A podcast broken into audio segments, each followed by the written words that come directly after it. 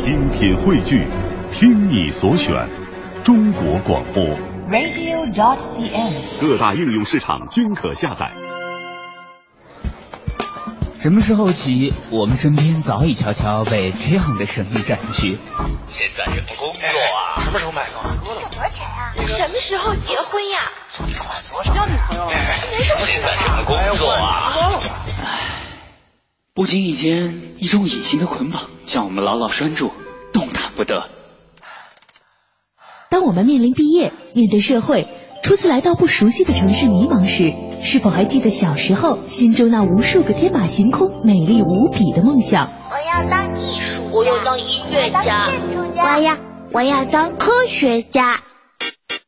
拒绝一成不变的生活，反抗死板无趣的价值观。只有一次的生命，爱不一样，精彩激烈，属于自己的人生故事，就要留下自己最独特的轨迹。完成工作室全新系列，有故事的人，用最真实的故事展现最精彩的人生。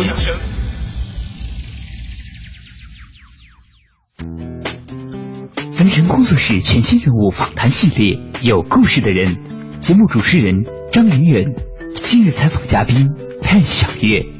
潘晓月，金牛座 A 型血，生于杭州，会于北京，专业学的是舞台剧编剧，后来混进媒体圈，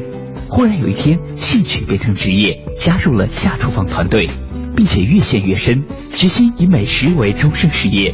目前负责运营下厨房的线下料理工作室山川与湖海。能够采访小月，对我来说，这是一件意料之外、满心憧憬、无比期待的事情。原因很简单，在无数个心绪烦乱、孤单难过，或是满怀欣喜、阳光明媚的日子里，陪伴我在厨房忙碌的，都是那个告诉我穿越山川与湖海，唯有美食不能辜负的手机客户端生活服务类 APP 下厨房。而小月正是这个团队的元老之一。许多年过去，手机换了，房子换了，厨房变了，生活改了。但是只要打开我常用的智能设备，下厨房那个简洁明快的标志却永远会出现在屏幕上。从这个角度上来看，我还真是一个专一且固执的人。还记得第一次做饭时，上面的食谱仿佛就像圣旨，让我捧在手里诚惶诚恐，无数次默念数据、熟记流程，那种忐忑的心情仿佛还在昨天。到了现在，身边不少人都夸我手艺不错，也有了自己几道招牌菜。但却还是戒不掉看下厨房的瘾。仔细想想，也许正是因为那句“唯有美食与爱不能辜负”，因此这次采访简直就像是一次粉丝与偶像之间的见面。究竟是怎样的经历，让这个曾经编剧专业毕业的杭州女孩，最终以美食为终身事业？她一路走来的过程中，生活里又发生了怎样的故事呢？带着这些问题，我开始了和小月的对话。从你的最开始的工作经历来说吧，最开始其实你是从杂志做起的。对，其实我本身学的是舞台剧编剧，中戏学编剧专业的。然后我有很多同学其实现在还是在从事呃编剧这个行业，但是我其实上学的时候就对平面媒体比较感兴趣，迷恋纸张的温度嘛。我因为我很喜欢看书、看杂志。后来毕业之后，第一份工作其实呃就是去的平面媒体，嗯，是月刊，嗯，是出于那个时候小女孩的兴趣爱好，然后就想方设法的进了一个服饰美容类的一个时尚类的一个杂志，嗯，工作也挺好玩的，就每天都是带着模特儿、什么造型师，然后去借衣服，然后拍大片儿，就是每天大家想的那种特别好玩、有意思，每天都不一样的那种工作内容。工作内容其实很多时候是一样的，但是因为它不用坐班儿。很自由，其实是像玩一样，像玩一样，然后是其实还是有一点像是在造梦的感觉，就是你们共同构想的一个杂志的主题，然后把它从造型，然后最后到实现。对对，而且我然后我那个时候还策划了一个栏目，是那种包装普通的在校学生、中学生。给他们设计妆容啊，然后造型啊，嗯、包括礼仪呀、啊、言谈举止呀、啊、各方面，就把他们打造成更好的自己。嗯，所以会觉得有一其实有一点像是造梦的一个过程，我不能说是造星，就只是造梦。嗯、但是那个时候有拍过的那些招募来的那些普通的学生女孩，后来真的就有从此就走上平面模特这条道路的。嗯，那是我大学还没有毕业，其实就已经在那个杂志社工作，就入职了。这第一份不算实习，第一份正式的工作。有很辛苦的地方，但是留给我很多回忆，都是蛮蛮美好的。嗯，没毕业那个时候从事这个工作特别能理解，因为它很好玩儿，嗯而且你好像不用考虑特别多之后很现实的东西。对，然后工资可少了，一千多块钱。这 种这种工作性质一般都是大家觉得会很好玩，事实上就真的是又累，然后工资收入其实很少。对，有的时候很累，就大半夜拍片子，拍到那个大半夜接近凌晨都有，然后拖着一大包的衣服去跟那种服装的品牌公关打交道，什么还是蛮累的。嗯，大学学这个专业的时候，是自己想学的，还是说你有什么？呃，我零四年嗯在中戏上的学，嗯戏文系，我是杭州人。那年中戏第一年在杭州设了一个招生点，嗯第一次他直接去那个杭州招生。考大学之前，我的个人状况是这个样子的，就是我文科成绩特别好。作文什么的都是什么拿奖啊，然后每次模拟考什么作文都是满分呐、嗯就是特别擅长写文章，但是呢数学特别特别差。嗯然后当时是我们学校一位老师，嗯他把这个消息告诉我说。我给你想了一条出路，你去考中戏戏文系吧。嗯之所以非常适合我，就是因为呃，中戏戏文系那一年是最后一年，不要求数学分，他完全不要求数学分。当时他的那个专业考试，坊间流传一句话，又说他那个是叫一篇散文定天下，嗯。他就是招写作写的特别好的人，有嗯。写作特长的人，嗯。然后又不要数学分，嗯。然后我就去考了。嗯，我好像还是蛮有自信的，我觉得我当时那篇散文一写完，我就觉得我成了，对，应该没问题，我觉得应该能录取。嗯。然后后来果然就很顺利的说专业课就过了。当时是几千个人里面选，然后录取了七十个，我们系是七十个人，全国范围内对几千个人报考，对天注定吧，我觉得天注定。我要是当时没有被中戏录取的话，那以我我被数学拖累的那个分数的话，可能就勉勉强强上一个非常普通的三本的大学。这么想的话，我我有点理解你为什么毕了业之后想去杂志做编辑，然后也干得那么开心，因为其实你真正喜欢的事情是写作这件事儿。对我喜欢写东西，嗯我喜欢跟文字打交道。做到什么时候起开始转到下一份工作的？其实我还在上大学的时候，嗯我跟单向街书店就认识，嗯当时也是各种朋友的朋友，嗯然后认识单向街书店的一群创始人，嗯他们是一群媒体人做的一个独立书店。单向街是零六年创建的嘛，然后我上大学也差不多就是零六零七年的时候我就知道他们了，然后那个时候他们还在圆明园，嗯非常小众的一个书店。其实这个是因为就是认识了很多 社会闲杂人等，认识了就是各种机缘巧合的事情凑在一起，然后才能造就出你你后来你会认识什么样的人，对。你的经历会是什么样子的。我入学的那一年，中戏没有宿舍，所有人是走读。入学之前就要求你签一个走读协议，嗯。因为学校真的学校很小，中戏很小，那个时候只有那个南锣鼓巷里那一个校区，仅有的那一些宿舍，把车库都改造成宿舍了，条件特别差，窗子都没有，然后就全部都是表演系那个住，因为表演系他每天要非常早起来，他要练成功，嗯对，所以他们必须住在宿舍。那像我们别的专业的学生就只能能走走就走走。对，我是还好，就是我爸妈比较未雨绸缪，嗯他们和我一起就在我来北京上大学之前，我入学之前就在网上先把房子找好了。就是因为走读，那些学生其实大家都是走读，所以其实刚入学的头一两年，大一大二的时候，就是其实你会认识很多就是不是你的同学的朋友，认识了一圈在北京做媒体圈的。就那个时候，我是朋友圈里面算是年纪最小的，他们年纪都比我大，认识了不少哥哥姐姐。那时候就经常会跟他们一块玩，所以那个时候会跟单向街就比较熟。他们还在圆明园的时候，我就经常去玩，嗯周末的时候去那儿参加讲座，嗯甚至还帮他们主持过一些活动。后来他们从单向街从圆明园搬走，应该是零九年的时候，嗯，搬到那个蓝色港湾。那段时间好像是很多人开始接触或和认识单向街书店的时对候。对对，嗯搬到蓝色港湾去之后，其实就是他从小众开始走到，毕竟搬到一个商圈里面去了，开始会慢慢被更多人知道。嗯一个是他们想要做网店，然后像是需要人来打理所有的，就是按现在来说的话，就是第三方那个社交平台。当时还很大一个阵营是在会在豆瓣儿、豆瓣小站、豆瓣儿的小组，嗯。会有很多很多媒体要采访呀什么的，没有一个对接的人。当时确实，呃，单向街那个时候还很小，然后员工很少，就就那么几个店员。嗯。他们就说说觉得想来想去，觉得我非常合适。嗯。因为跟他们其实大家关系都很好，而且知道这个消息的时候，就是跟他们几个创始人大家一块儿在吃饭的时候，嗯。呃，然后我想一想说，我就觉得心里还是有理想主义的那种憧憬嘛，就是对他们在做，我首先非常认可，我对独立书店非常有感情，而且就是他们在圆明园的时候，我就经常去，我对他们是很有感情的。听到他们说他们需要我，当时就觉得义不容辞。我那个时候其实还没有那么文艺，嗯尤其是你做服饰类的、服饰美容类的杂志的时候，就是我上大学跟然后跟第一份工作的时候，跟现在完全不一样，不是一个人。哎，那个时候每天都穿着高跟鞋，花枝招展的跑来跑去，就那个时候算是打引号的那种时尚时尚对 时尚圈。然后后来去了独立书店，嗯其实就会从时尚转到很人文。我感觉是把我上大学的时候就是心底的那个文学少女嗯 唤醒了。通过改变一个工作环境，对把你可能已经被你抛到后面的那个自己勾起来了。对，其实我第一份工作的时候，之所以其实没有太挣扎，没有太多顾虑，就选择离职，然后去单向街投入人文的怀抱。其实有一部分原因是因为第一份工作，后来慢慢的开始跟我自己想象的还是不太一样。就是我其实是希望赋予这份工作一些。不一样的东西不一样东西不是纯粹就是化化妆啊、穿穿衣服啊、嗯怎么打扮自己啊，不是那些。就是说我我自己做的那个栏目，我当时对那个栏目寄予了非常大的期望。嗯，其实我有很大重要的一部分内容是，我会给那些招募来的女孩儿给她们推荐书单，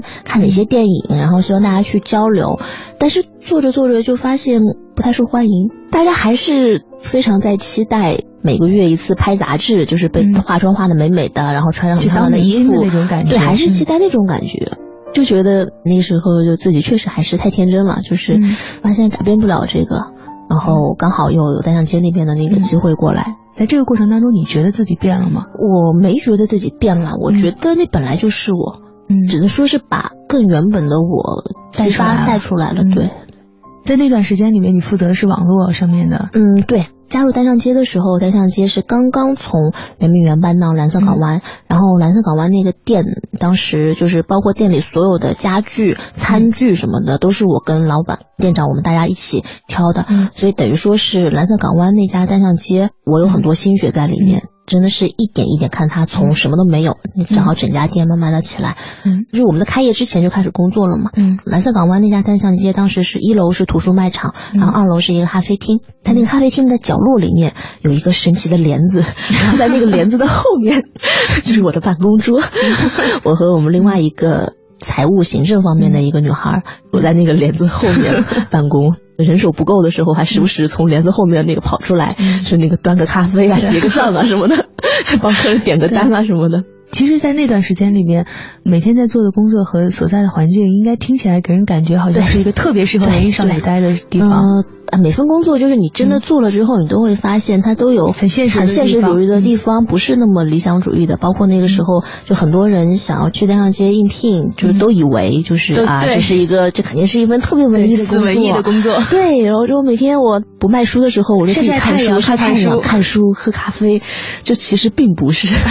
可能很多干不完的体力活呀，你要一直不停的搬书啊，然后结算呐、什么。嗯，就虽然我的工作其实可能是面向代表单向街、面向网络上和嗯媒体上的我们的读者，然后但是都是和人打交道的嘛，那是什么时候离开单向街的？不是一段开心的回忆。嗯 那算是中间有一个小插曲，在嗯一一一年，我是一一年离开单向街的，然后离开单向街的时候。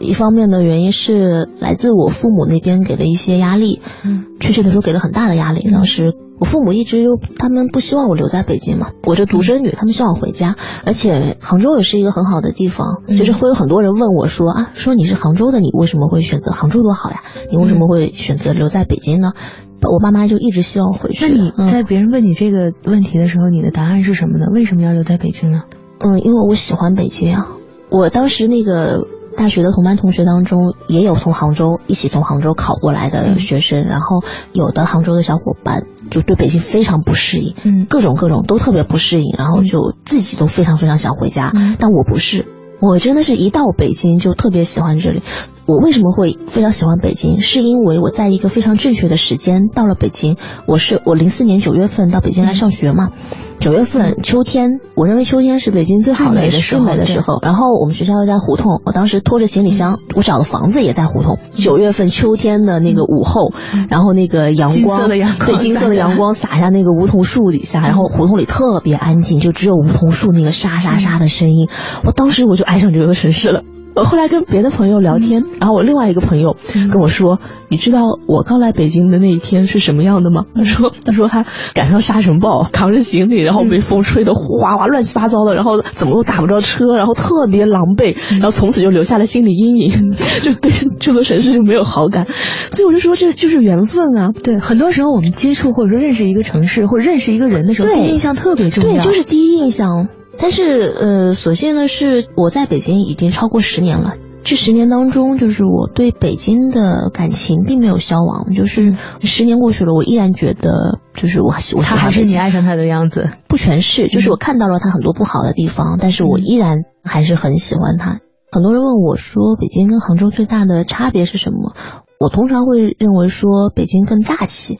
就更有包容性。现在杭州的情况可能会越来越好，但是在可能八九年前，我刚开始上大学和大学刚刚毕业的时候，我那个时候每年回杭州再去见杭州从前的那些老同学、老朋友的时候，那个。落差其实真的是挺大的，就真的感觉到啊，我们好像真的从此走上了不同的人生道路，我们已经是不同的世界的人了，就是大家关注的东西完全不一样。嗯，可能就是我在北京可能学的专业又是学艺术的，然后接触的那些朋友又是可能太文艺了。确实是生活的太不食人间烟火了，有一点，可能都是在看展览啊、看电影啊、看话剧啊，这都是在过这样的生活。然后大家平时交流的都是，哎，今天我认识了一个什么样的好玩的人啊，他的生活是什么样子的。这是我在北京认为给我带来最快乐和最大财富的一点，就是我在北京会认识了很多各种各样生活方式的人，每一个人都不一样，每一个人都在自己的那个小世界里面，就是做的特别好。但是我回到杭州，我不是说这个不好吧，就是其实大城市有的时候最迷人的地方就在于它能够容忍你每一个人个体的这种独立性。就是在北京，就是什么样的人你都能生活下去，你都能找到跟你志同道合的一一群人。可能在到那个时候也比较年轻啊，自己的想法也确实是有一点，嗯，那个时候我就会觉得啊，我怎么我回到杭州，大家好像都是在做着差不多的工作。每个人的人生轨迹都差不多，然后每个人都找了差不多的男朋友，他们都开着差不多的车，讨论着差不多的话题，然后当然也很好啊，他们的生活很好。对，但是我就觉得那不对，那不是我想要的。就是这样的一对比之后，我可能就更坚定了，我还是想要在北京，我还是认为北京更接近我想要的生活。但是在当时家里会不愿意，对他们非常强烈的希望我回去。然后当时交了个男朋友，他们也不满意，然后也不满意我的工作。那个时候他们不太能理解独立书店这件事情，就是他们会认为你在中戏上了四年学，然后你现在你就在一个书店工作，嗯，而且确实工资也不高。独立书店大家都做的很很辛苦，很辛苦啊，对，就是为什么？不务正业嘛，你到底在北京干什么？你想要这样待到什么时候去？对我当时男朋友也也不满意，就非常希望我回去。嗯嗯，然后那年，嗯，家里也出了一点事情，家里有一位老人去世了。嗯，然后那年后来过年的时候回家，闹得挺不愉快的，就是起了正面冲突，真的闹得蛮严重的，甚至被什么扣下身份证，什么那个怎么说说就不让我回北京了，嗯说你直接就不用回去了什么之类的。后来就想说，这不能一直正面对抗啊，这个 要迂回对，要冷静下来，冷静下来想一想，那个想一想一些迂回的战术，就开始斗智斗勇。嗯，然后我就想到的迂回的战术，那个首先一个就是，哎，想了一下说，先试着换一份工作，嗯换一份工作看吧。后来就换了一份工作，就是后来后来我就去了搜狐，再去了搜狐新闻中心。去了搜狐之后呢，呃，我爸妈非常的满意，进了大 公司是吧对，他们认为，哎，这是大公司，嗯、上市企业，就是这才像一份正经的工作嘛，福利待遇什么的也都挺好的。然后我就觉得，哎，女孩子嘛，踏踏实实的有一份这样的工作就非常好了嘛，就别瞎折腾。其实当时想的换一份工作迂回一下，然后换了这工作以后嗯开心吗？不开心。嗯，那是个很好的团队，对，但是、呃、可能就是还是不适合我，就是我一直以来的性格和一直以来工作的方式都是我不太习惯做就是一个大机器上面的一颗可以被替换掉的螺丝钉这样的角色，就是就感觉好像说这个这个工作那个你能不能干，你干得了你就干。通常我都干得了，我的工作能力还是蛮强的，就是你无论把我放在哪个岗位上，都还做得蛮不错的。嗯，当时好像也确实是，就是我们领导，我的顶头上司也还算蛮赏识我的，认为我是同期进去的新员工里面，确实是工作能力还是蛮不错的。但是我自己还是不太喜欢这种感觉，就是你随时可以被替代。嗯，就你虽然做的很好，但是可能换一个别人来完成，可能即便他没有像你完成的那么好，但是只要能完成就好了。对，就是工作的成就感，我还是蛮在意工作成就感的一个人。当时那份工作就是没有给我太大的成就感，他的同事团队都很好，氛围都很好。可能就是我对我自己来说不够，嗯，所以我在搜狐当时只待了三个月，就是要即将要转正的时候，我我选择不转正，我想要离职。我提出来我说想要离职的时候，其实我下一份工作根本没有找好，然后呢被我们顶头上司部门领导给拦下来了，嗯，说你实在不喜欢你现在的工作内容，那个那先内部转岗，嗯，他建议我先转岗。可能要说一下工作内容，当时莫名其妙的新人就都被发配去做搜狐微博了。嗯，当时各家都在做微博，所有家都在，网易微博、腾讯微博，就都做的很辛苦，都做不过新浪微博。嗯，就是新浪微博那个时候已经起来了，你后面的你再去炒冷饭，怎么做都做不过他。他就被逼着你一定要去做。当时我刚入职的时候是二零一一年的三月份，正在开两会。我刚入职那一天开始就连着加了二十天的班，一天都没有休息。累的让我觉得不是那么的有价值，感觉就是在逼我推销一个我自己都不太认可的产品。你有任务指标，你你每天每周你必须要拉来多少加微用户，什么什么之类的，就是，哎，我特别难受那段时间工作的，我真的还是挺理想主义的。我去大上街，因为我我我认可他，嗯，他让我觉得有成就感，我非常认可这群人在做的事情。嗯，但是当时在做搜狐微博的时候，我就觉得我不是那么认可这些，做了三个月就非常不想干了嘛。然后老大又本着那个就人才不流失的那个原则，说那个还是先内部转岗。嗯，把我转去做深度报道。嗯，所谓的深度报道就是，我们整个搜狐新闻中心就是负责的就是 news 点搜狐点 com，就是搜狐新闻整个那个页面，每一个同事都大家一个萝卜一个坑，就是负责更新某一个板块的一个板块。然后我负责的是深度报道那个板块。转岗去那做了那个之后，其实有一阵子我觉得还是还是蛮不错的，因为这这个跟我的兴趣还是合的。就是深度报道那一块做的内容，就像都是像是跟就是三联呀、南都呀，就是那些杂志、周刊，主要是周刊、周刊类的长篇的深度报道，是把那些文章去精选摘录出来，然后那个放到作为你每天推的推的我的这一个板块里面的头条，就等于说你在你的这一个小小豆腐块的这个空间里面，你你有可以把你想对把你把我想要的东西传达放到首页上面去，然后就觉得好像也还不错，嗯，就是而且我本身其实也也蛮喜欢看那些周刊。然后当时那个时候的状态，其实就是在一个，就说不上有多喜欢，但至少不讨厌了。嗯，差一点就想说，哎，这样也挺好，要不然就这样吧，就这样吧，这样挺好。你看福利待遇也挺好的，啊就是在那个时刻，就是在那个时候，在我有一点想要妥协了，有一点会觉得说啊，至少这个工作很稳定啊，它确实很稳定，然后平台确实很大，福利待遇也很好。按我爸妈说的一个女孩，你还还有什么更高的野心呢？你就然后你踏踏实实。找个好男人嫁了，挺好了嘛。然后刚好就是在那个时候，下厨房的创始人 Tony 来找到我。您正在收听的是分成工作室全新人物访谈系列《有故事的人》，精彩稍后继续。Good morning, yesterday. You wake up and time has slipped away. And suddenly it's hard to find the memories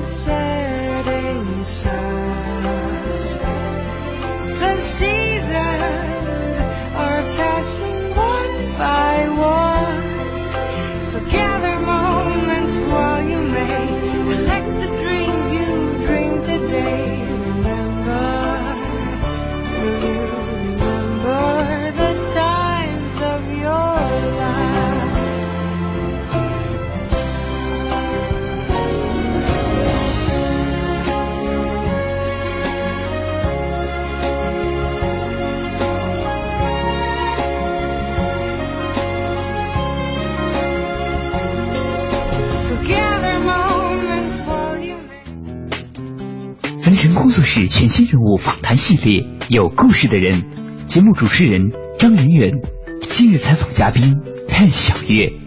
潘晓月，金牛座 A 型血，生于杭州，混于北京，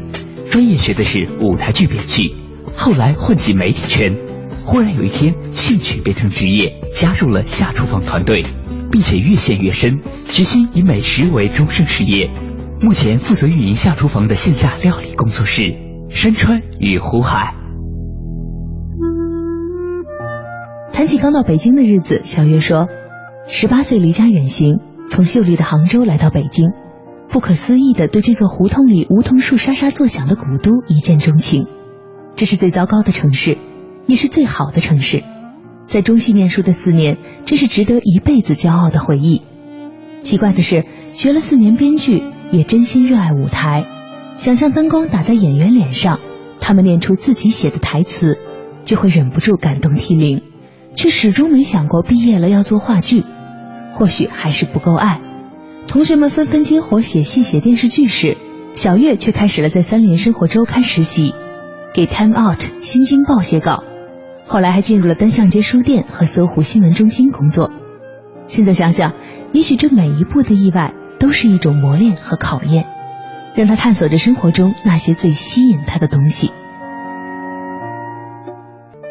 因为我一直混豆瓣嘛，嗯，我其实那个时候我爸妈还挺不喜欢的，我那个男朋友是豆瓣的，嗯，托尼是下厨房的创始人，其实是等于说是我男朋友的前同事嘛，嗯。是因为这层关系，所以知道我这个人，嗯，然后呢，哎，我们老大当时也很可爱。就后来听说他他把我的豆瓣都翻了一遍，然后把我的微博都翻了一遍，嗯，然后呢就是全方位的默默的了解了一下我这个人，然后就觉得说，哎，这个人好像很挺适合下厨房团队的。嗯，当时是一一年的五月份他来找我的时候，那时候下厨房下厨房网站刚刚上线没多久，当时还只有大概四个员工，嗯，反正就是很小很小的一个草台班子，然后是正在就是想要。呃，稍微扩大一点规模吧。然后老大来找到我，跟我聊了一下午，他想要挖我嘛。他跟我聊了一下午，他为什么想要做下厨房，然后他是怎么做的，然后到目前为止都做了一些什么事情，以及如果我去了之后我能做些什么。他之所以会找我，是因为我一直都喜欢做饭，就是我当时我在豆瓣上就有一个早餐相册，嗯，还算是蛮火的。但后来，后来我去搜狐的，我在搜狐的那三个月，这个早餐相册就更新不下去了，痛不欲生。要知道，我在搜狐那份工作之前，我在那个杂志的工作和在单向街的工作都是不需要打卡的。嗯，然后搜狐那个每天九点钟去打卡，然后我要坐十号线去倒十三号线。每天心情特别不好，哇，特别早要出去去赶地铁，然后在地铁都是那个样子，都是被挤在那个，整个不像就是沙丁鱼一样，你贴在贴在别人的身上，然后就是嗯也没有什么时间做做早饭，然后我就觉得啊，我就我以前的就是那种悠闲的生活方式、生活节奏，整个被打乱掉了嘛。在上街的时候，我的生活状态其实是我非常最满意的，他不用打卡，我我基本上我每天都自己做早饭吃。照顾照顾猫啊，浇浇花啊什么的，然后我出门去一个咖啡馆上班，嗯那个生活状态自己非常满意嘛。当时托尼也是因为，就是他看到了很多就是那样子生活状态的我，他认为那样的生活状态也是他认为下厨房这个团队应该倡导的生活方式和他希望的氛围。当时下厨房就是他是设计师，然后还有一个程序员，还有一个做什么 QQ 空间呐、微博呀，嗯，那认为还是是缺一个就是非常喜欢美食这件事情、非常热爱生活的这样一个人。其实他他是应该是下厨房的。灵魂或者是粘合粘合剂这样子的一个人，就是他能生产成传递出价值观的。然后那天聊了一下午，然后我认为，嗯，我们老大的人格魅力打动了我，觉得啊这件事情，我觉得如果是托尼做的话，我觉得这件事情可能没准能做能做成。我不知道他能做多大，但是我认为他能做成，而且应该这应该是一个当时还没有 A P P 呢，当时只有网站，这个网站。他的风格气质应该是是很讨人喜欢的，非常有诚意，很有爱，很真诚，特别真诚。真的，整个下厨房团队，当人还只有非常少，只有几个人，用户也很少的时候，就是我认为他能一步一步支撑我们越来越大，真的没有别的，就是诚意。最开始加入下厨房的时候是一个小团队，然后呢，让你做的事情呢非常多，对，非常多，而且什么什么都做，对，不像你们现在在在招聘的时候有一个特别明确的岗位描述，对，当时像是大总管的身份哈。其实我在下厨房的角色一直是这样，除了技术之外，就当时都是就是除了技术之外，别的东西都可以找我。不管是内容啊、商务啊、运营啊，要有什么采访啊，什么就是所有只要是非技术的，我都能插一脚。嗯，团队小嘛，人少嘛，每一个人都是当做好几个人在用。对，然后现在已经不是，现在就是分很细，大家更清楚自己手头上自己做的事情是什么，每个人做好自己分内的工作。哎，我觉得我们的同事真的都太可爱了。对，我们的同事就是，嗯，每一个都。对下厨房都非常有感情，对我们做的这件事情都非常认可，就是没有任何一个人是为了工作、为了赚钱，每个人都是因为我爱这个团队，我想让这个团队变得更好而在一起做事情。像刚才小月说到的，岗位越来越明确化，每个人有自己的岗位的明确的描述，但是你们工作环境给人感觉就像是一个大家庭一样。最有家庭氛围的时期，呃，坦白讲，现在已经过去了。嗯，因为我们团队刚网站刚上线，从一一年开始就一直 都混迹在回龙观，我们都叫观里，我们都在观里生活。一开始在一个民居，后来搬到了一个别墅。嗯，别墅里的时候，其实是。最有家庭氛围的一个时候，因为那就是一个一个独栋的一个别墅，然后还带着院子，环境真的特别好。院子里有好几棵果树，就每个季节都有果子吃。每天中午大家吃完饭，然后就去外面摘果子干嘛的。然后就领养了一只猫，领养了一只狗，后来又又捡到一只兔子，然后后来又另外一个同事又捡到一只狗，然后嗯，就好多小小动物也都养在公司。那个时候团队大概是十二三个人。的阶段，那段时间一直是在别墅里面，啊，所以大家真的就很像一个家庭。嗯，其实你们也做了，现在做了好多特别好玩的事儿，比如说你们有要提前预定的，应该算是家宴菜是吧？那那是一个另外一件，啊，也是算是一个意外的产物。但是我觉得我的人生当中，我的人生我会一步一步走到现在，真的就都是一个一个的巧合，一个一个的机缘巧合而累积起来的。如果没有山川与湖海。这一个小院子的话呢，可能我现在我还是在下厨房大本营，更多还是围绕内容做更多的事情。嗯，但是我现在的工作跟下厨房、跟下厨房、跟 A P P 的本质其实已经已经分开了。对，其实已经分开了，算是算是一个独立运营。嗯嗯，山川鱼湖海，嗯，我们把它定义为是料理工作室。嗯，这个工作室其实只有我和嗯和我们另外一个同事，我们都叫他厨娘。两个人在打理，在运营山川优湖海这个算是项目吧，嗯，或者叫按互联网思维的话，就它也算是下厨房的一个产品。然后我们可能会做很多，嗯，像是跟下厨房的电商项目会相关的，做一些食材的评测啊，像是食材那些食材的那个拍摄啊，商品的商品的拍摄啊。然后或者给给品牌定制菜谱啊，嗯，包括说那个家宴私房菜这个呃可以预定来吃。你当时是怎么想到做这件事儿的？我觉得特别有意思。总之就是，哎呀，我们有一个厨娘，然后那个厨娘呢是被我们骗来的，就是我们招了一个女孩到别墅里面来，就要求她住在别墅里，给我们做员工餐，给我们做下午茶，喂喂猫啊，遛遛狗啊。大管家嘛，对，其实那个的一切的目的就是为了让，嗯，当时的下水房团队更有家庭氛围，让工作更变得更有趣，嗯，然后后来他来了之后就开始做下午茶呀，然后中午做员工餐呀，嗯，因为他又喜欢研究一些稀奇古怪的东西，就老做一些奇奇怪怪、非常华丽的西式的那种各种奇怪的菜。那些菜都就都很华丽，就是就绝对不是一般的那种什么员工食堂的那种菜色。后来就可能老大的朋友知道了，就一开始就会有一些人来蹭饭，然后后来慢慢就开始说，哎，周末的时候，嗯，来招待朋友吃，嗯，会招待一些客人，招待一些朋友来吃。每周只能接待一桌嘛，因为平时的工作日都在上班。然后后来就变成说，干脆就定个价吧。既然都做了，那个那就干脆定个价，就好好做吧。很莫名其妙的就有了，就就忽然横空出世了这么一个私房菜馆。最开始的时候就是，呃，每个周末接待一桌客人。嗯，那个时候每一桌饭，厨娘做每一桌饭要用四天时间来准备，因为那个时候还不熟，然后自己也很紧张，然后也以前也没有这种老给别人很多人做饭的这种经历。工作日的时候，就大家都都要上班嘛，我们一楼客厅和一楼的厨房算是开放出来，变成一个变成一个小小的食堂。嗯，大家就是来来预定，然后就建了一个公众号，然后通过那个微信来预定，可以来来吃饭。后来慢慢的就是下厨房在很快在在扩大，就是员工越来越多，想来山川湖海吃饭的人也越来越多。嗯然后那时候呢，我们也想，嗯，用山川湖海这个平台做一些好玩的事情。嗯啊，比如说我们想，我想过想要做什么特邀主厨，就类似于请一些别的跨界的领域的人来做一桌饭，或者是做一桌饭里面的几道菜。嗯就是有点类似于是就是就是美食社交，嗯但是它是一个是像是一个活动。这完全是一个是一个我们会搬到四合院从，嗯。从下厨房的公司把山川湖海单独独立出来，嗯。搬到一个四合院里面去的导火索。非常简单的一件小事情，就是当时我们想做一场活动，那场活动跟那个嘉宾的时间协调不好，只能协调在周五。然后呢，老大就说，他周五那不行啊，周五大家要上班的呀，就是嗯。你我们楼上还是要上班的，你一楼别的客人过来，这个还是会有影响的。嗯，然后就发现，哎，就双方有了制约，就是山川湖海跟下厨房平时正常工作上班有有了冲突的地方。嗯嗯，老大后来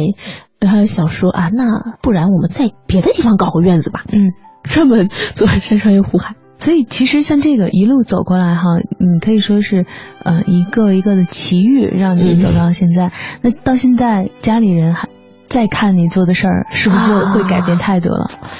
对，嗯、我认为可能算是一个经验之谈，就是如果听众朋友们家里有嗯长辈，你的父母不认同你在做的事情，我的话，我认为真的唯一的一个方式嗯要让他们认同你的，就是你真的要做出成绩，让他们看到。就是我爸妈就真的看到了，我真的是能够以美食作为自己的事业了。就是我在一本一本，大概每年出一本美食书，然后会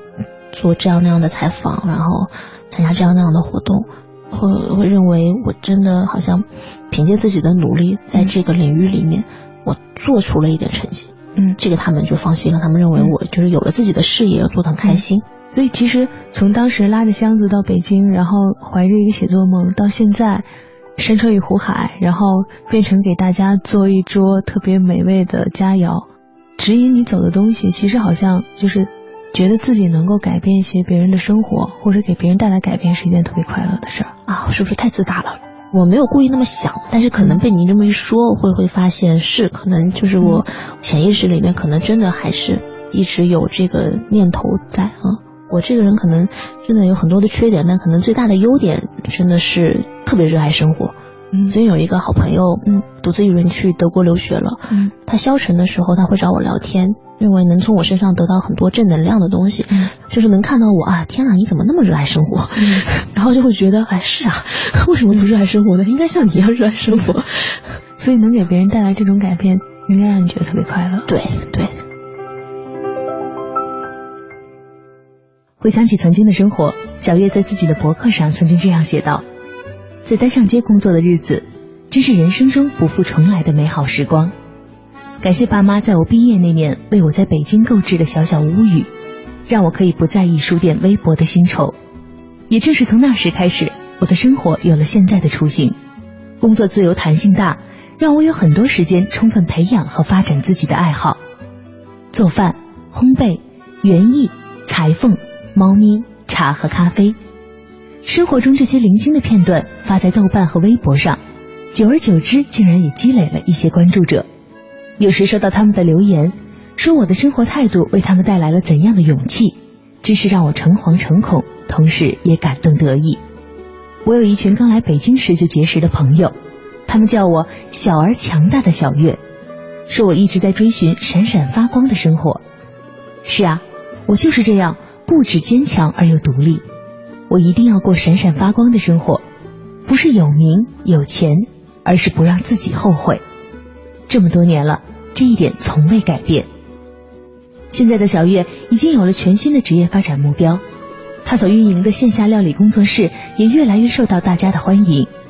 今年她还有几本书要出，日程排得满满的，但是她却说，这样的忙碌不仅不让她感到烦恼。反而带来了更多温暖和快乐，因为这些经历让他的生活变得更加充实而闪光。感谢您收听今天的节目，欢迎您明天同一时间继续收听凡尘工作室更多精彩内容。樊城工作室全新人物访谈系列《有故事的人》，总策划王小晨，执行策划张云远，制作人马素双。